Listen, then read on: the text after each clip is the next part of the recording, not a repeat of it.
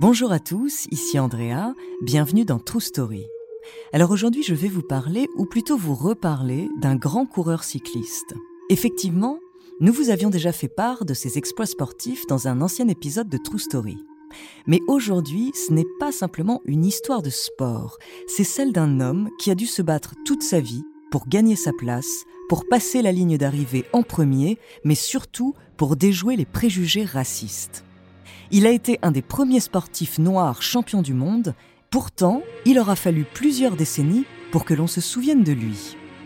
Merci à Lucas de nous avoir soufflé son nom, Major Taylor, et pour faire revivre le champion, découvrez sa true story.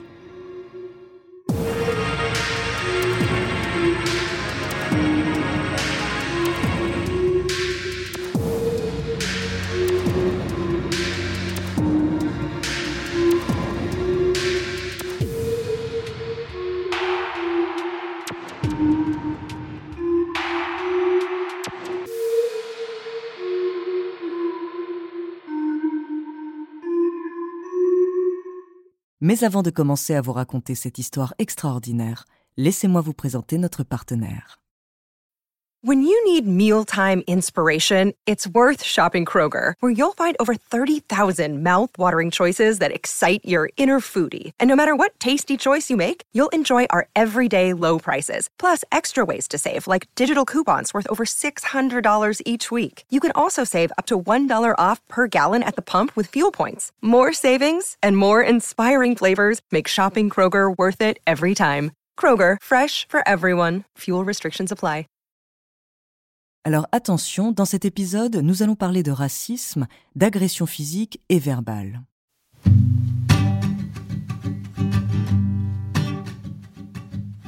Savez-vous quel était le sport le plus populaire dans les années 1890 aux États-Unis? Le baseball Le basketball peut-être La course? Eh bien non. Cette fin de siècle marque l'âge d'or du cyclisme. La bicyclette vient de naître, plus confortable que ses ancêtres, et tout le monde en veut une pour partir travailler cheveux et robes au vent les jours de beau temps. Le but Avaler les kilomètres bien plus vite qu'en marchant et même battre de nouveaux records. Marshall Walter Taylor a 12 ans quand il reçoit son premier vélo. Ses parents n'ont pas les moyens pour ça, mais son père travaille dans une ferme pour une riche famille de l'Indiana, les Southards. Marshall est très proche de leur fils Daniel. Depuis leurs 8 ans, ils sont comme des frères. Lorsque le Southards décide de déménager à Chicago en 1891, il offre donc à Marshall un dernier cadeau, le fameux vélo. Le jeune garçon va passer des heures et des heures sur sa bicyclette à pédaler le plus vite possible ou à faire des figures acrobatiques si bien qu'une après-midi, alors qu'il s'entraîne à grimper dessus en roue arrière et à faire un demi-tour en l'air, il décroche le petit job rêvé. Le propriétaire d'un magasin de vélo l'embauche pour attirer les clients en faisant le show devant son magasin. Marshall se trouve une tenue de scène, un costume rouge de soldat. Les passants amusés lui adressent des petits saluts militaires de la main en le gratifiant du surnom Major, qui va vite remplacer son prénom.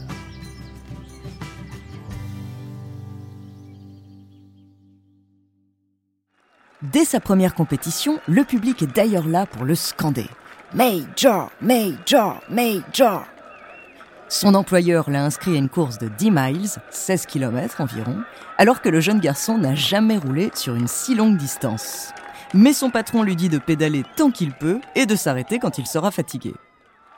Au lieu de cela, à la surprise de tous, même celle de Major, il remporte la course avec 6 secondes d'avance sur le deuxième.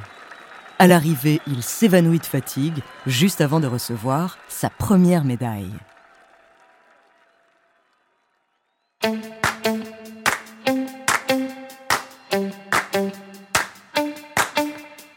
L'année suivante, il se fait embaucher par une petite boutique concurrente. Il y croise des grands noms du cyclisme comme Birdie Munger, un ancien coureur sur Granby.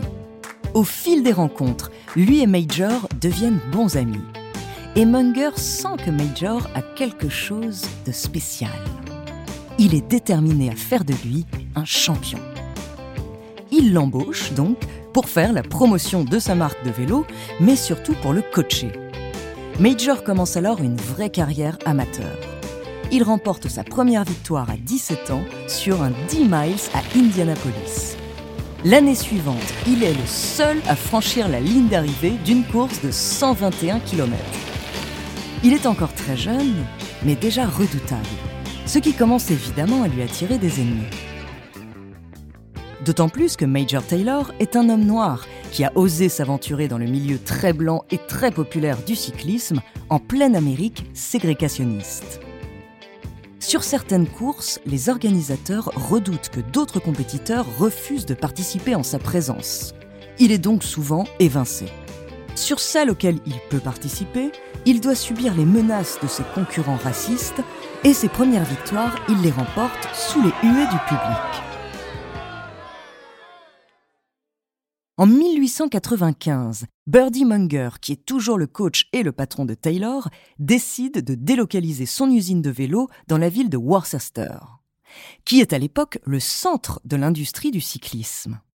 Et ça tombe bien, puisque le Connecticut est une région relativement plus tolérante que l'Indiana. Major suit donc Birdie Munger. Il travaille toujours pour lui en tant que mécanicien, mais ce déménagement va aussi lui offrir une meilleure place dans le monde du cyclisme, des contacts avec des sponsors, des meilleurs sites pour s'entraîner et un plus grand public, c'est l'Eldorado du vélo. Début 1896, Major Taylor remporte de nombreuses courses. Mais alors qu'il participe à une très célèbre course dans le New Jersey, qu'il est encore une fois en passe de gagner, à moins de 800 mètres de la ligne d'arrivée, un spectateur lui jette un seau d'eau glacée au visage. Taylor ne finit qu'à la 23e place. Pourtant, il laisse couler. Tout ce qui compte pour lui, c'est de continuer à faire du vélo.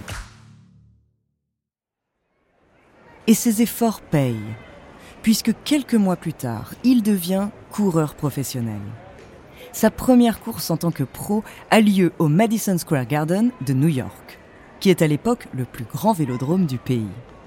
Des milliers de spectateurs sont venus voir Major Taylor et ses concurrents. Dès le premier jour, il se livre une lutte acharnée sur les courses de sprint.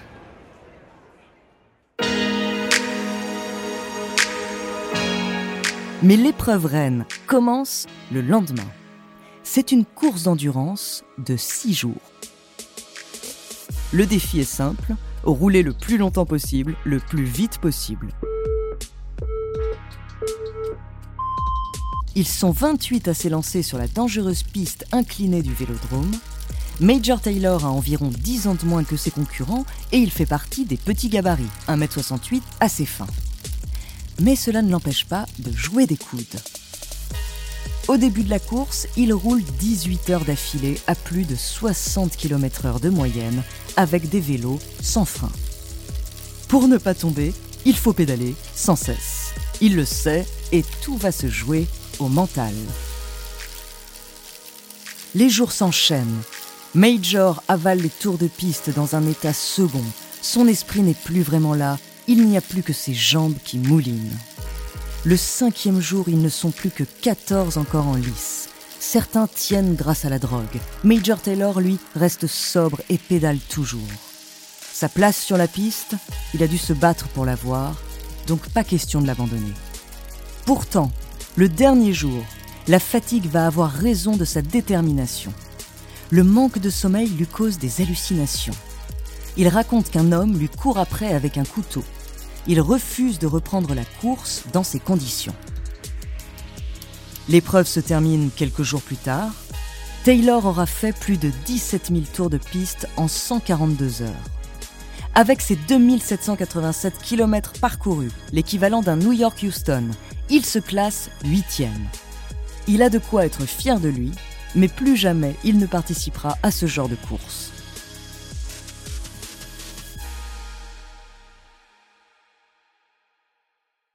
Grâce à ses premiers exploits, il est surnommé le Cyclone Noir.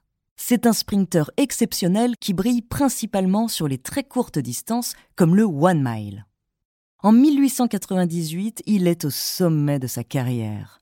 En quelques mois, il établit pas moins de sept records du monde. Avec toutes ses autres victoires, il mérite largement le titre national. Malheureusement, cette saison est aussi marquée par des rivalités entre fédérations qui vont lui coûter des points et la victoire finale accordée à son rival, Tom Butler.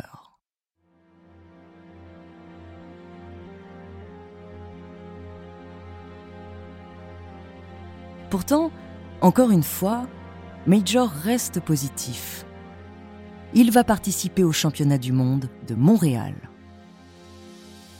Dans le magnifique vélodrome construit pour l'occasion, les 10 000 spectateurs l'accueillent en héros. Au départ du One Mile, sa distance favorite, il est encore une fois en concurrence avec Butler, qui ne compte pas lui faire de cadeau. La course qui va se jouer en moins de deux minutes tient le public en haleine le finish est extrêmement serré. Un moment d'hésitation, on se demande qui a gagné. C'est Major Taylor.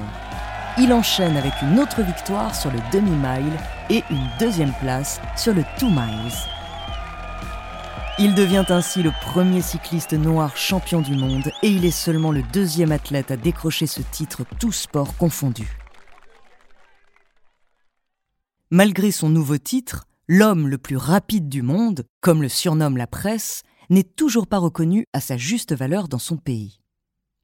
Non seulement il a subi plusieurs agressions racistes complètement impunies, un autre coureur l'a notamment étranglé jusqu'à l'évanouissement à la fin d'une course, mais en plus, la fédération rechigne à le réintégrer pour diverses raisons.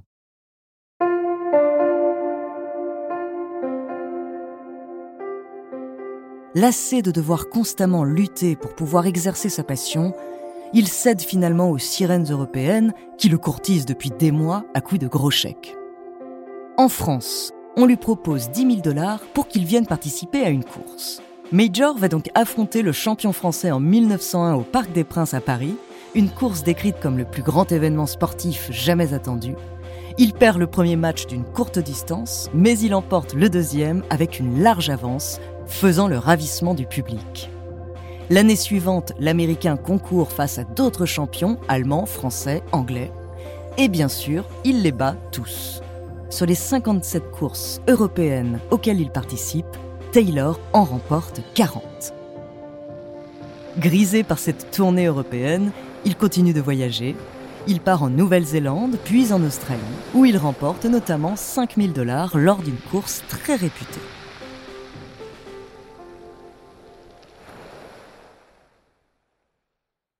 Alors que sa fortune ne cesse de gonfler, son corps, lui, commence à fatiguer. À 26 ans, il décide donc de faire une petite pause. Il reprend le vélo deux ans plus tard et s'engage pour la saison de 1908 en France, là où le public l'a tant acclamé. Il bat de nouveaux records, il gagne des courses, il écrase ses concurrents, mais quelque chose a changé. Il a peut-être perdu ce fameux panache que l'on vante dans le milieu du cyclisme, alors en 1910, il prend définitivement sa retraite.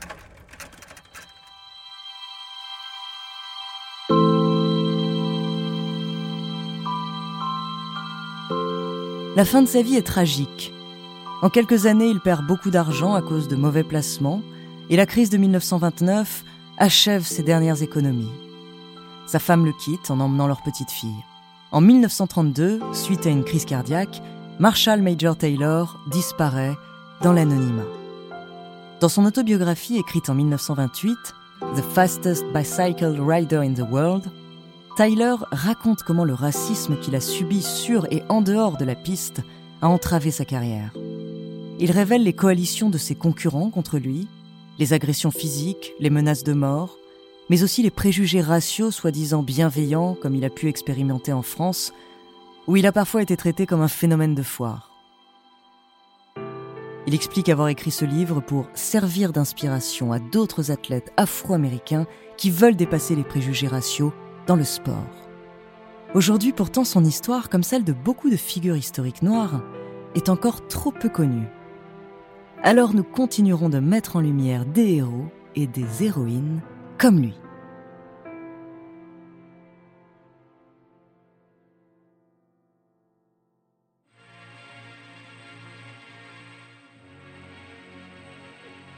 Merci d'avoir écouté cet épisode de True Story.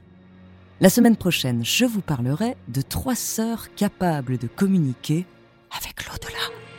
En attendant, n'hésitez pas à nous faire part d'histoires que vous aimeriez entendre sur votre plateforme d'écoute préférée ou alors via la page Instagram ou Twitter de Bababam. Nous nous ferons un plaisir de les découvrir.